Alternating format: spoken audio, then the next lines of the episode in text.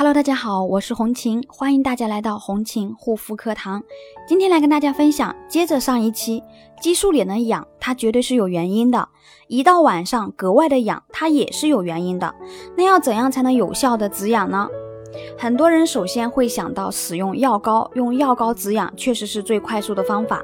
但是只是缓解得了一时，不能够彻底止痒，而且长期使用呢，还会。对皮肤产生依赖，毒副作用导致症状更加严重。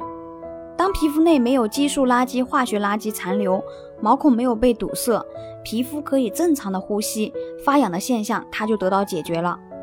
需要利用针对性深层修复抗炎的修复乳液，深层修复类的成分，它能够快速渗透至我们肌肤内部，直接作用于皮损处进行抗炎消炎。将化学垃圾、炎症垃圾以及大颗粒垃圾进行分解，在清理化学垃圾、炎症的同时呢，能够针对有效的修复受损的一个肌肤屏障，从而呢使皮肤内部焕然一新，达到彻底解决皮肤问题发痒的问题，从根本上去治愈激素脸。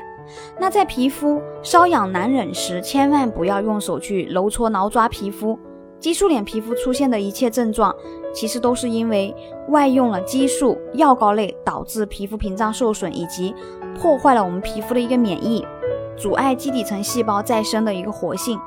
在只有针对性深层修复抗炎，增强增厚角质层，提升皮肤的一个免疫，激活受损的一个免疫细胞，面部的一个症状才会逐渐彻底消失，